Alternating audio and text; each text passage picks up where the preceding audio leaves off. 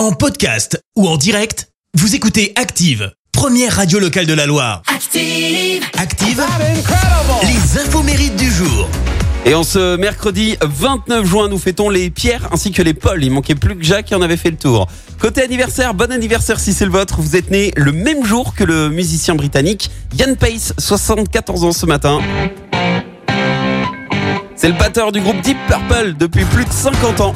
Et alors, petite info concernant ce morceau légendaire du groupe, Smoke on the Water, eh ben, il fait partie de leur sixième album, sauf qu'à la base, il devait mais alors absolument pas figurer sur l'album. Ils avaient même oublié qu'ils avaient fait ce titre et en fait c'est un pote à Ian Pace qui euh, a écouté le morceau et sans rien dire à personne, il l'a raccourci pour en faire une version radio. Résultat de cette initiative, c'est le titre le plus vendu de Deep Purple. Sympa le pote.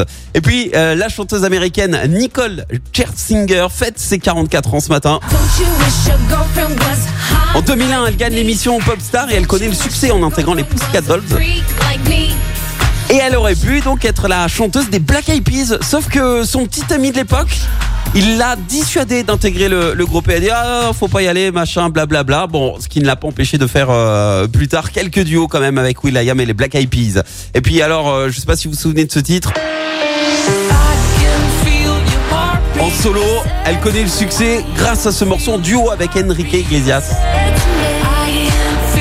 Sa carrière est lancée et ensuite bah, tout s'est enchaîné très très vite. Et côté cœur, elle a été en couple pour info avec le pilote euh, de Formule 1, Lewis Hamilton.